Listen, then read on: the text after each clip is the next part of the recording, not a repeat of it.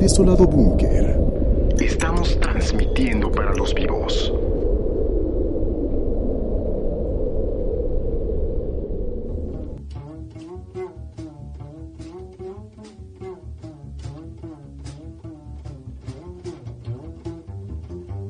Buenos días, muy buenas noches y muy buenas tardes tengan todos ustedes, este, sobrevivientes de este holocausto nuclear. Estamos otra vez muy gustosos de, de, de, llevarles esta nueva transmisión de Transmitiendo para los Vivos. Yo soy Cristian Albanaba y como siempre le doy la bienvenida a mi compañera en cabina. Yo soy Maya Romero, tan efusiva como siempre. Un gusto siempre. Es que estabas muy efusivo, te veía demasiado efusivo. Sí, es que, es que esto es de así, esnifar cocaína en la, en la cabeza de un calvo. Así sí. que era, que era, que es como vamos a festejar nuestro año cuando estamos aquí, pero las drogas matan y pues no, no son la respuesta. Pero sí, hoy, hoy estamos muy efusivos, Mayita. En el programa número 30 de Transmitiendo para sí, los Vivos. Yay. Mucho trabajo ahí. Exacto. Calor también. Volvió el calor. Volvió el Volvió calor. el calor.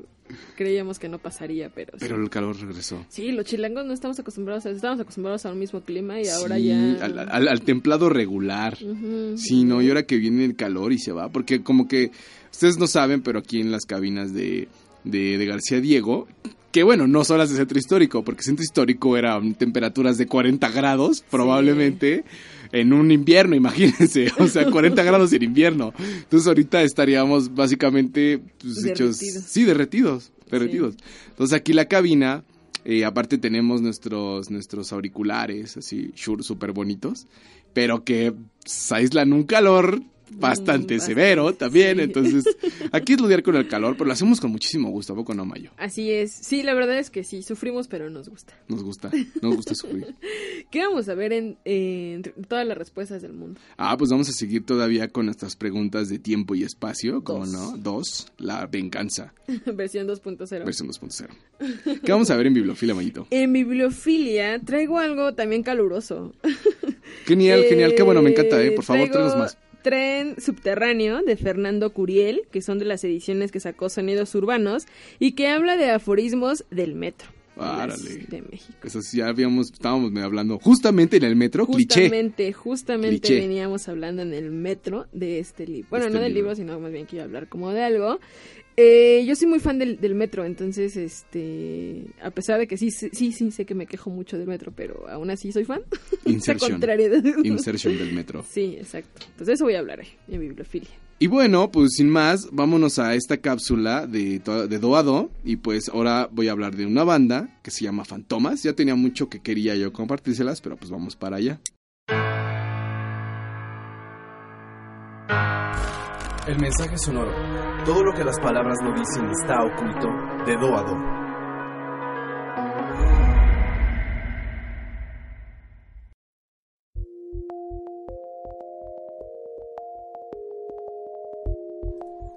Un intérprete de música es aquella persona cuya tarea es analizar, estudiar y reproducir la composición o arreglo de un compositor, ya sea destacado o no. Su tarea no solo es tocar, es estudiar el contexto en que la obra surgió, así como las obras restantes del compositor. No tiene que ser siempre así. ¿Qué hace que se consagre una obra? ¿El gusto popular? ¿Las obras de nicho? ¿Que la obra sea reconocida en cualquier parte? Quitemos de lado los autores y reinterpretemos. Fantomas es un grupo de metal avant-garde y música experimental formado por cuatro prodigiosos músicos. Mike Patton, legendario vocalista de Faith No More. Buzz Osborne, guitarrista de The Melvins. Trevor Dunn, bajista de Mr. Bundle. Dave Lombardo, baterista de Slayer.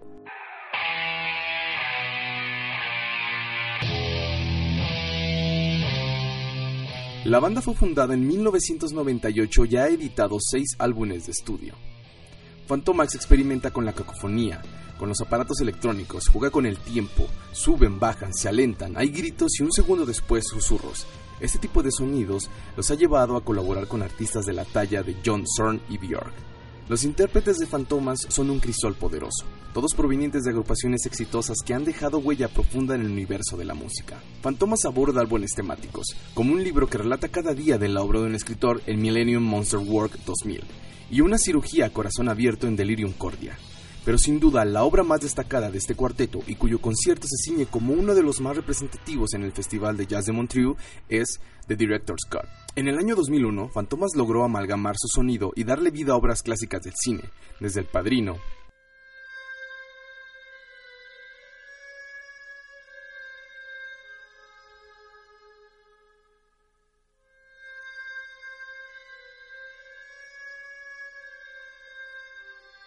hasta el bebé de Rosemary.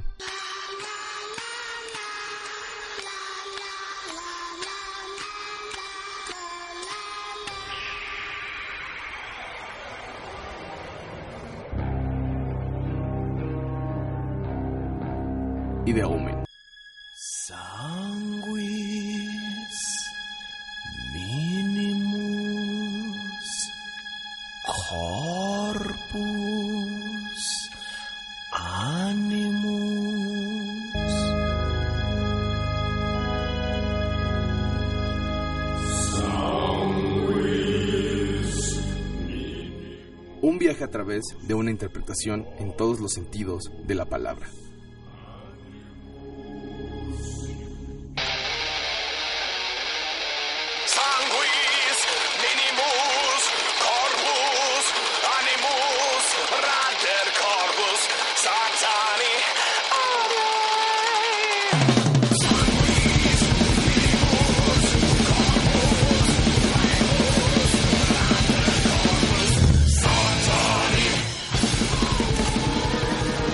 De cada día queda la vida de Eduardo.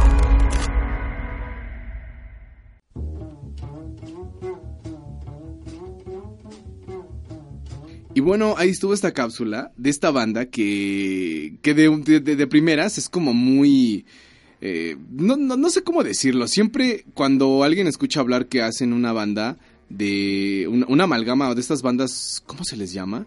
Como The All Stars, así porque pues, están Michael Patton, que está en Fey No More, está Dave Lombardo, que es baterista de Slayer, está Buzz King, que es el que es el guitarrista de The Melvins, que son bandas como de metal, y está el bajista que nadie conoce porque no importan los bajistas, pues igual como el de Metallica, así, nadie lo conoce. Entonces, cuando la primera vez que escuché de esta banda, ni siquiera fue por este por, por la banda en sí, sino porque hacían esta, esta versión como muy, muy, muy, muy terrorífica del, del bebé de Rosemary, ¿no? Esta de... Así que, la, que es como tan sonada en Halloween en los especiales de cualquier lugar, así desde televisión. menos en el especial de Radio UASM. En ese no sonó. No, sí sonó. ¿Ah, sí? Sí, ah, sonó esa. Sonó la del bebé de Rosemary. O sea, se me hace muy icónica, pero en, en, en, sí quería, quería como... No, no quería abordar mucho porque creo que eh, es, difícil hablar de música en un, espacio tan chiquito, ¿no? Más cuando tienes tanto material. Pero sí recomendar este disco de Director Scott, de, de Fantomas, porque es volver a es hacer recreaciones de, de, todos los soundtracks de películas muy famosas, ¿no? Como hasta la del Padrino, que es con la que abre, o sea, de la de la de la, no me se olvida cómo se llama la de la trompeta, la de una canción siciliana entonces, que es de Nino Rota. Aquí este Lalo me está diciendo, claro, claro, Nino Rota. Entonces, se me hace se me hace un disco muy simpático, aparte porque esta agrupación, Fantomas, así como lo puse en la cápsula, pues tocó en el, en el, Jazz de Montreal, que es uno de los, de los festivales de jazz más importantes que hay en el mundo. O sea, sin, sin, si tu jazzista reconocido que te gusta no toca el jazz de Montreal, no existe. O sea, y que ellos como una propuesta de, de metal, de metal avant de metal experimental, ¿sabes? que se hayan este, presentado en un, en un lugar así lleno y ver, a, ver, ver, el, ver que Michael Patton, siendo uno de los vocalistas pues, de Fey No More, así, que nada más tiene un micrófono en la mano cuando está en Fey No More, y verlo aquí con un set increíble, así lleno de sintetizadores, de micrófonos, de juguetes que tienen escena, es, sí, es impactantísimo. Sí, ha de ser como, ha de ser como muy, este, creo que también ahí puede jugar un poco con lo visual, ¿no? Por supuesto. Lo impactante, ¿no? Que, que puede llegar a ser. Sí, digo, está también Dave Lombardo que tiene un set de batería lleno de platillos, lleno de bombos, lleno de cosas para hacer percusión y que sacarlos de, de, de una faceta eh, que es que a veces pienso yo que está muy estancada como es el metal, ¿no? Que siempre suena lo mismo y que siempre hay rivalvas del metal. Y ver que está, por ejemplo, Dave Lombardo ha grabado hasta con la Sinfónica de Chicago, percusiones. Y, o sea, no es porque no es que le hayan invitado, él como que se, él quiso buscar la posibilidad de poder grabar percusiones. Entonces, ver músicos en ese tipo de facetas y más en esta de Fantomas, que tiene una propuesta súper padre, por ejemplo, esta de Delirium Cordia, que es hacer como una, un, escenario musical de una operación a corazón abierto, de alguien que le están haciendo una operación a corazón abierto y tratar de hacer una interpretación de música sin palabras y sin ocupar el cliché de esta música se llama fulana de tal y también la de, la, de los libros, la de la, del libro de memorias, que cada, esa, esa, es la que quería yo recomendarle a Mayito porque no sé si te va a gustar, pero son más o menos como 36 tracks y cada track es una hoja de la, del diario de este escritor. Entonces es una, es una como recreación. Y entonces hacer esta, por eso empiezo con lo de la interpretación. O sea, ¿cuáles son los límites de la, de la interpretación y del intérprete? ¿Por qué el intérprete lo tenemos como en esta onda de... Más en la música, obviamente me refiero de tócalo como lo hizo el autor. Sí, y llega a ser, y llega a ser una tarea, así que me acuerdo de este flautista eh, Horacio Franco, que él habla de que interpreta algunas piezas de Bach y algunas piezas de un, no me acuerdo de qué artista que era de Ámsterdam, y él se fue hasta Ámsterdam, vivió como unos seis meses y estudiando en las bibliotecas acerca del autor, estudiando biografías y estudiando desde el lenguaje y cosas así para hacer una interpretación. El trabajo hasta donde llega un intérprete. Sí, creo que eso es importante. Eh, en, tu caso que tú eh, escribes, como también escribes canciones y, las interpretas, pero supongo que cuando tienes que solo interpretarlos, tienes que en algún momento ponerte en ese papel del que lo hizo, ¿no? De quien lo escribió, porque al final creo que cuando lo haces, eh, lo que plasma son sentimientos o como mucha personalidad propia, ¿no? Sí. Entonces, si quieres como reflejar la misma pasión tal vez que en la que se hizo, tienes que ponerte un poco en ese lugar o también salirte de él mismo, porque, ah, porque obviamente estás en, viviendo en una época completamente diferente a la de los autores, en unos contextos diferentísimos. Y yo creo que por eso, sí, claro, y lo que hace Fantasmas es, es como decir, vamos a adaptarlo a la música que nosotros hacemos. Y por eso recomiendo mucho Fantomas, toda su discografía. Y bueno, vámonos a esta canción. Esto es de Motion, de Motion City Soundtrack. Y esta canción es All Right porque hoy la vi y dije, ay, no, hoy tengo como muy desfallecido. Voy a poner All Right en la mañana. Pues vamos para allá.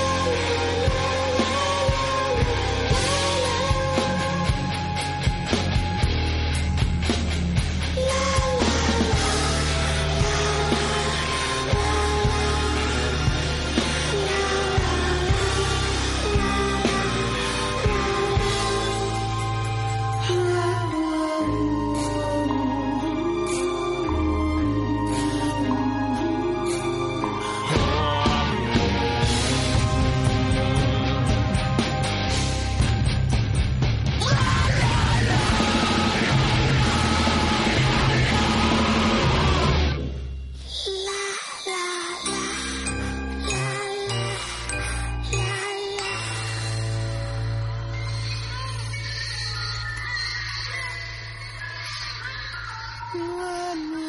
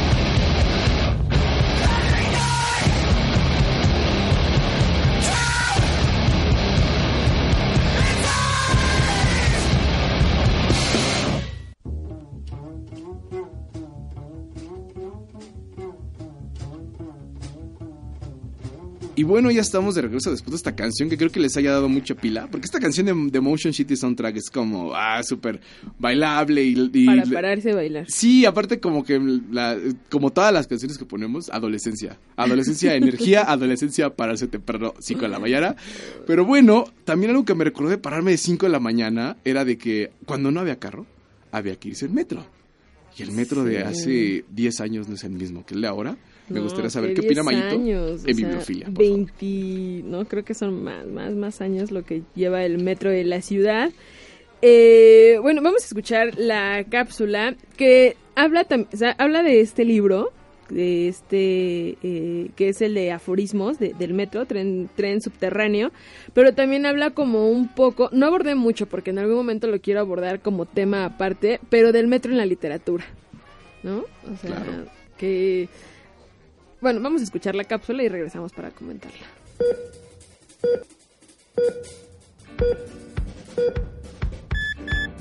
Bibliofilia. Entendemos tu adicción.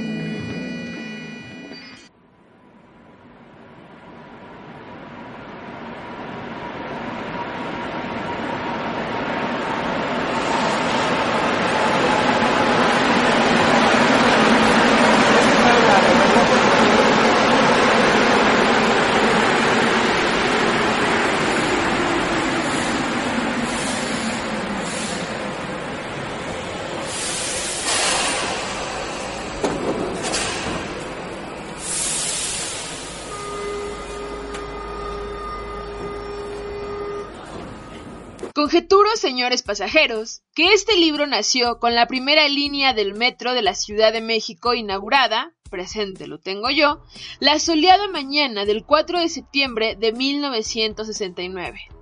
No tenía freno para aquel entonces. La desaparición de los cafés en los que la fauna literaria de la época, al margen de dones y preferencia genérica, poesía, prosa, solía escribir pública, ostentosa, desvergonzadamente, uno de tales adictos parroquianos, sobre todo de los cafés de la Cuauhtémoc, del paseo de la Reforma. Admití, contristado, que ya solo me quedaba el gabinete casero, abstraído de la calle y su literatura real. Pero me equivoqué, por fortuna. La naciente navegación por el subsuelo de la capital, ya no más provinciana de la República Mexicana, experiencia del todo distinta, doy fe a la que se vive en las entrañas de Londres o Monterrey, Nueva York o Praga, Buenos Aires o Berlín. Me condujo a otra escritura, también pública aunque automática, escritura pública automática sumergida.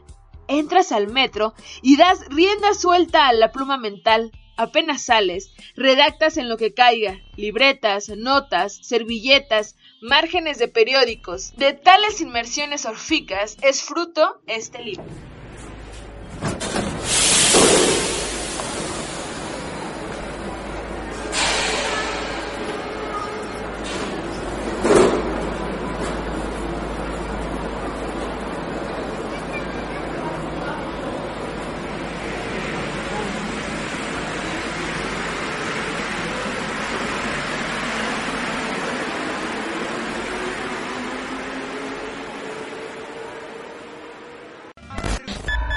Bibliofilia.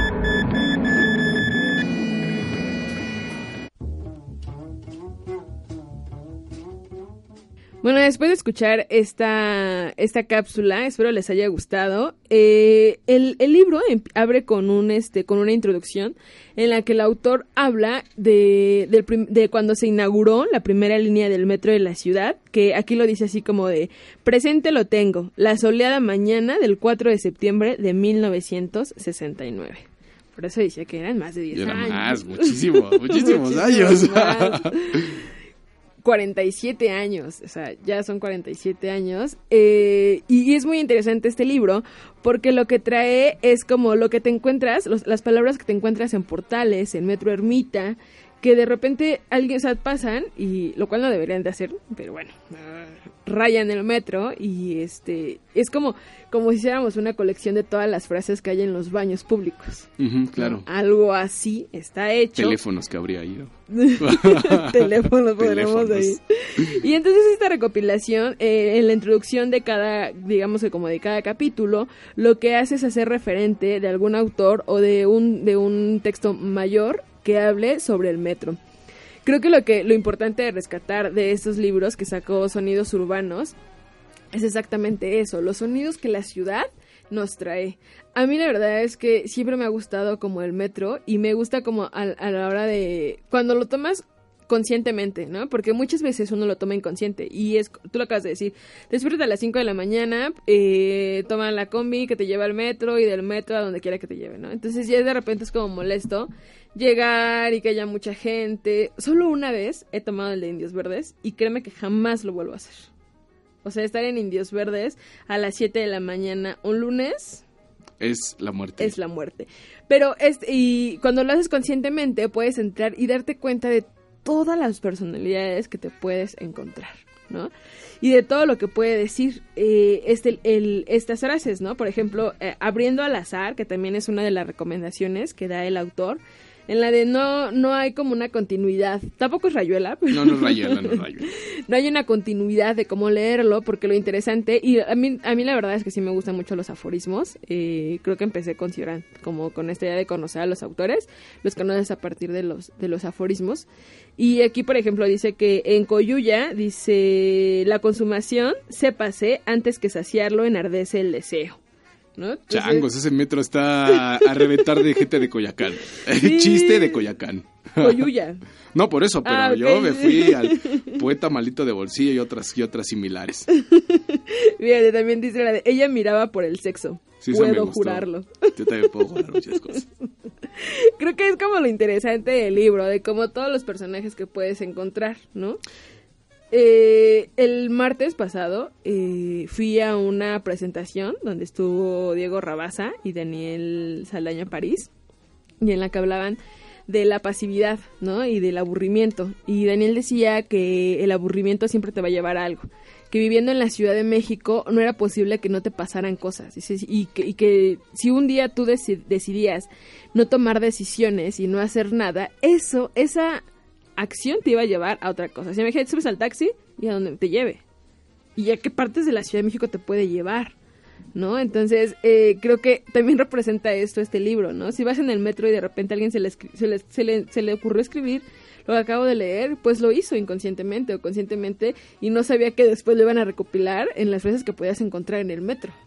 A mí me pasaba algo muy curioso cuando era adolescente, porque yo también soy de esas personas que tienen una relación con el metro así amor y odio. Hoy es más odio que amor. Todavía lo quiero amar. Yo me acuerdo cuando ibas entradas al metro y no había vagoneros, no había el blaster, ¿no? Entonces creo que a mí me tocó una etapa en el metro en el que justo me hacía como esta base, esta clase de preguntas. ¿Qué tipo de personas son las que te encuentras a las 5 de la mañana, por ejemplo? Sí. O las que te encuentras, yo lo veía como por horarios, ¿no? A las 7 de la mañana o a las 8. Son diferentes personas, Sí, claro. Diferentes ritmos, eh, diferentes maneras de ver el metro. Porque es muy padre luego sentarse en el metro cuando estaba así a unas 10 de la mañana en contraflujo y estar como reflexionando así antes me servía para reflexionar, hoy me sirve para hacer corajes. Yo quiero seguir enamorada del metro. Me resisto a odiarlo. Creo que eh, odio a la gente, al metro. Al metro, pues no tiene la culpa, pero. la culpa.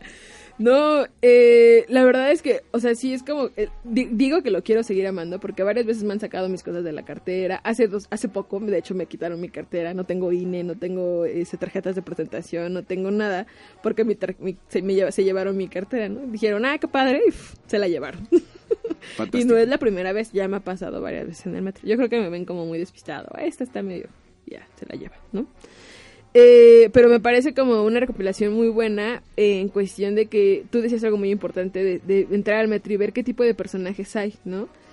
Eh, o también por las líneas se distinguen, ¿no? Yo, yo me acuerdo que la naranja es muy conocida porque son los godines de la Ciudad de México. Claro, claro. Todos ahí reunidos y siempre ves a señoras así súper arregladas, de oficina eh, y, atascado. O sea, el metro ahí es, cuando me ha tocado tomarlo como 6 de la mañana, 7 de la mañana, va lleno. Pero me ha tocado, de repente lo tomaba antes en Aquiles Cerdán y entonces eh, una vez vi que una señora, eh, como que vi que, la vi que se bajó en Aquiles y después ya vi que venía en el metro.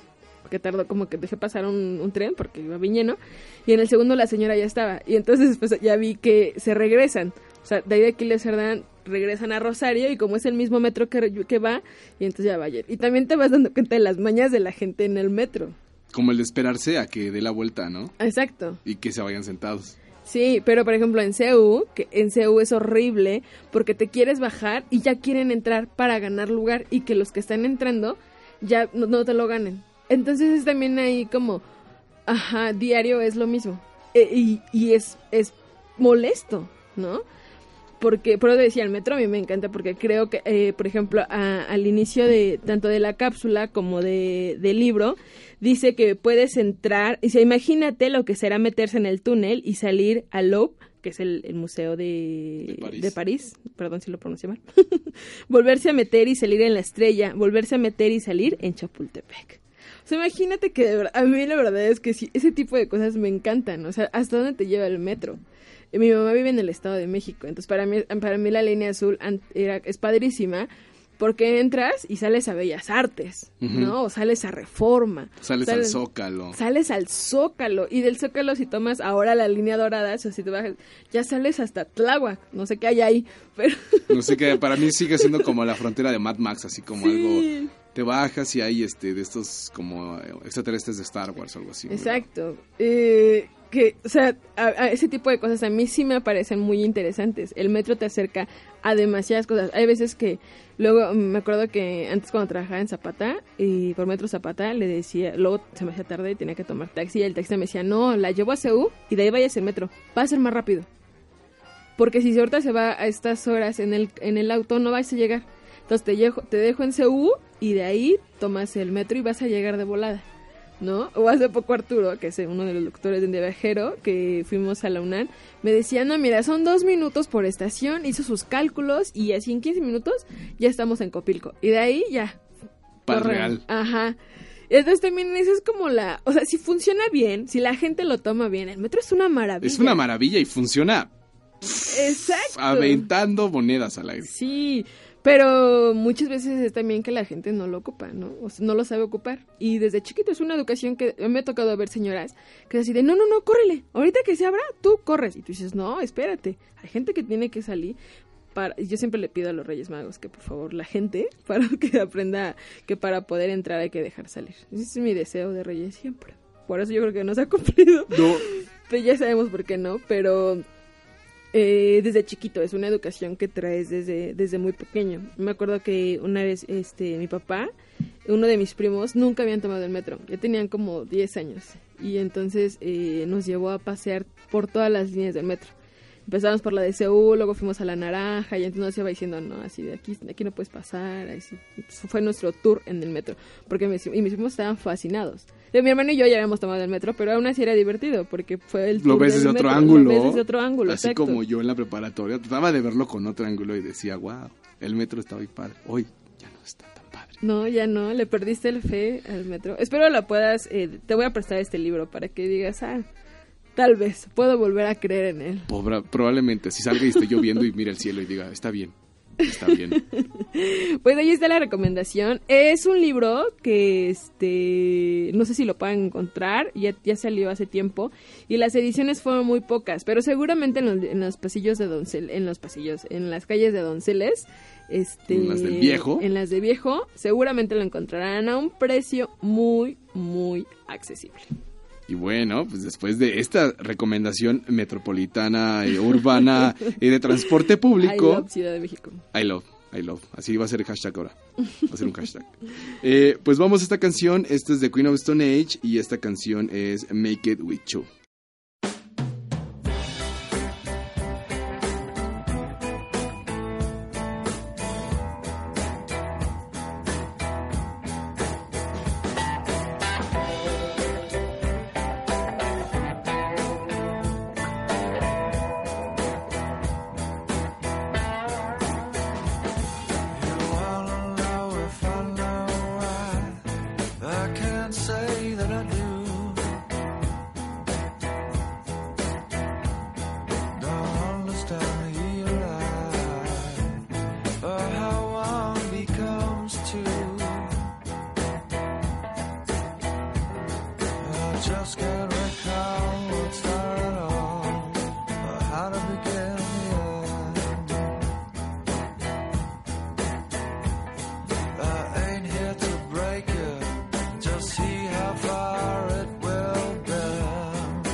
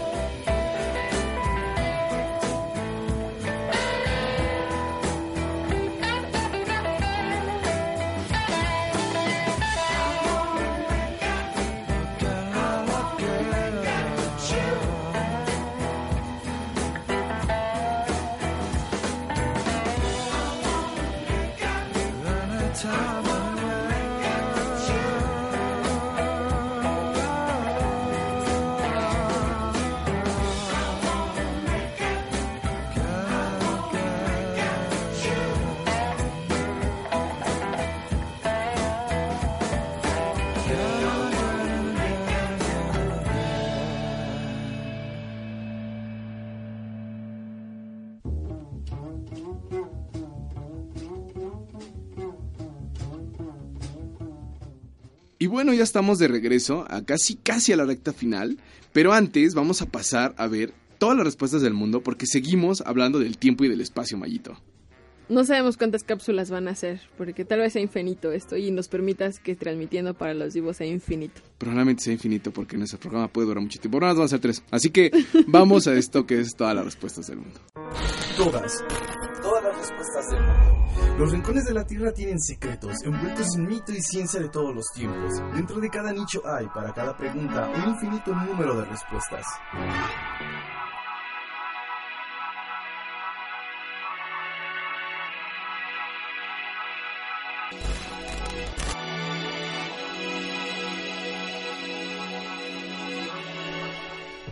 Vivimos rodeados de fantasmas, de cuerpos celestes que brillan tan fuerte que a veces parece que podemos tocarles.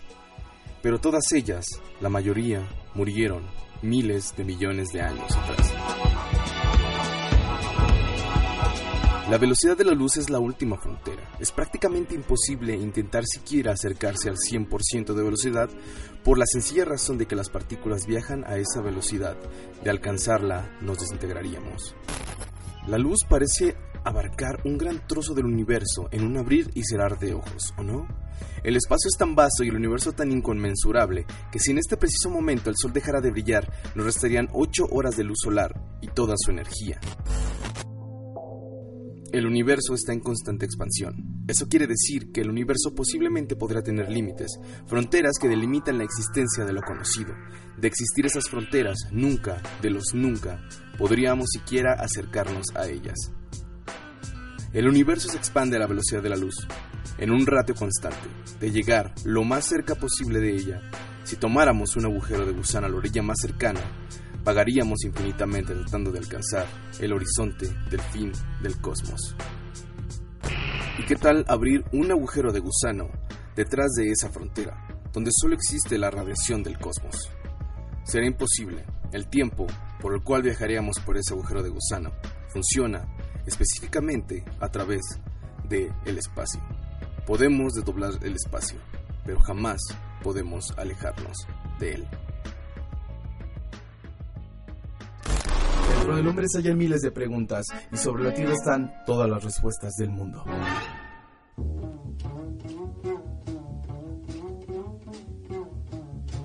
Y bueno, después de... Fíjate que me gustan mucho estas cápsulas de transmitiendo para los vivos cuando, cuando las hago temáticas, porque creo que ya voy a hacer más cápsulas temáticas de transmitiendo para los vivos. Por si no entendieron a la una, a la segunda. A la segunda lo van a, se les va a captar esto. Y volvemos otra vez con esto de, de, los fantasmas, ¿no? Que realmente el cosmos es tan grande, porque al último voy a hablar del tiempo y del espacio, pero tal que como lo vemos aquí, ¿no? Regularmente siempre cuando pensamos en tiempo y espacio, pensamos en lugares que están inconmensurablemente lejos, ¿no? Y bien lo decía en la cápsula, si abres un agujero de gusano y quieres llegar al límite del universo porque el universo se está expandiendo, aunque te deje a un metro, seguirás estando un metro si viajas a la velocidad de la luz porque no puedes rebasar esa línea, no puedes rebasar ese límite del espacio. Y entonces cuando yo luego me pongo a reflexionar acerca de qué habrá detrás de esa barrera, pues es una cosa de locos. ¿Qué contendrá el universo? Creo que más bien es como en el momento filosófico de locura. Sí, claro o sea, puedes encontrar más y más y más cosas y sigues abriendo como esa puertita. Si lo ves así como metáfora, puedes abrir y abrir, abrir esa puertita y sigues abriendo más y más y más y más y más, ¿no? Y hay hasta escritores que han tratado de, de responder esa pregunta de qué hay más allá, ¿no? Y una, uno que siempre es el que sale ahí, porque, pero sale más... Yo no, yo no entiendo, bueno, si es un autor que hace terror, o bueno, ya igual Mayito va a estar viendo, no creo que sean de sus favoritos, pero que cuando yo voy viendo más, más y más, este, todo esto, la mitología de la que habla, que es de este How I Lovecraft, de H.P. Lovecraft, que habla de Nirletotep y de todas estas como criaturas que crea a partir de lo del terror cósmico, ¿no? Que lejos de ser terror cósmico, pues son entidades que han estado ahí, que son más viejas que el tiempo y que van a estar ahí, ¿no? Por ejemplo, está esta que tiene miles de ojos, ¿no? Que dice que... Pero a mí se me hace padre, no se me hace feo, se me hace algo bonito. Dice, ella, eh, la, esa entidad ha visto el principio y el fin de los tiempos, ¿no? Entonces uno dice, órale, wow, ¿qué es lo que contiene el universo, no? Sería, sería impactante. Dice, no, las dimensiones de este ser son, son de, de, ¿cómo se dice? De años luz, ¿no? O sea, no, no, la puedes medir con metros, es, eh, mide a través de años luz, porque es tan inconmensurablemente enorme el universo que ha de ser pequeñita en comparación de lo que mide el universo, ¿no? Entonces, son esas cosas que a mí de repente me quedo pensando, imagínate que el universo fue ser una canica, ¿no? Y lejos como la de Hombres de Negro, ¿no? Mm. Pero ¿qué contiene esa, pero alrededor de, de, esa canica que hay? ¿Qué hay más allá? Creo que eh, parte de la mitología y lo que hace la literatura es como tratar de, de darle respuesta a lo que realmente es como... No es que no haya una respuesta, no sé, es como...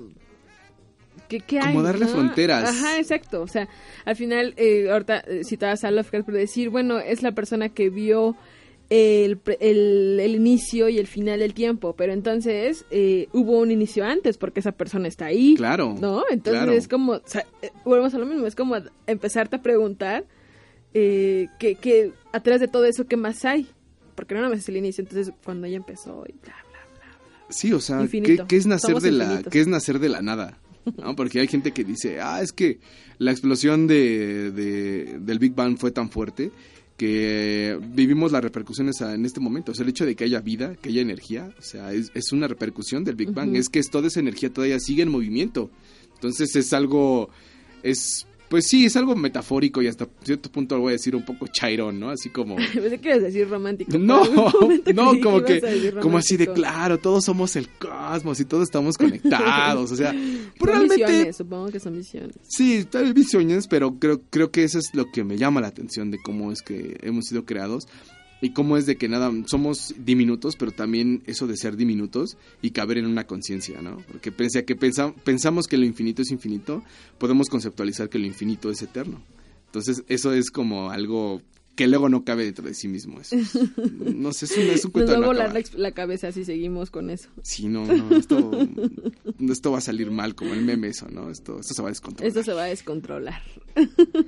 Pero bueno, lo que no se va a descontrolar es que seguimos, no sé por qué tenía tiempo. es- es- es- esa, ese hilo conductor de, de verbalización, no sé cómo es que lo hice, pero bueno, a lo que vamos es que por hoy esta emisión ha terminado, pero antes, como siempre, pues queremos agradecer, agradecer a Coordinación de Comunicación y a García Diego que nos presta estas cabinas y a Radio ACM, pero también a Índice, que es nuestra, nuestra base madre, nuestro headquarters también donde podrán ver otros nuestros otros programas, así siempre hago nuestros otros programas como señalando hacia atrás, así como Sí. están por allá, Eh, que soy Crítica versus Crítica, eh, de Viajero, eh, Sin Estética, y próximamente también habrá ahí una más de, de este, de Mallito, y obviamente Sí. Para los vivos, agradecerle a Lalo Sánchez que estuvo aquí en la operación, siempre ahí este, dándonos unos buenos memes y cosas ahí que nos puede decir de vez en cuando, ¿cómo no? Sí, la verdad es que Lalo Sánchez nos ayuda mucho. Siempre que nosotros tenemos una memoria este que de repente se nos olvidan las cosas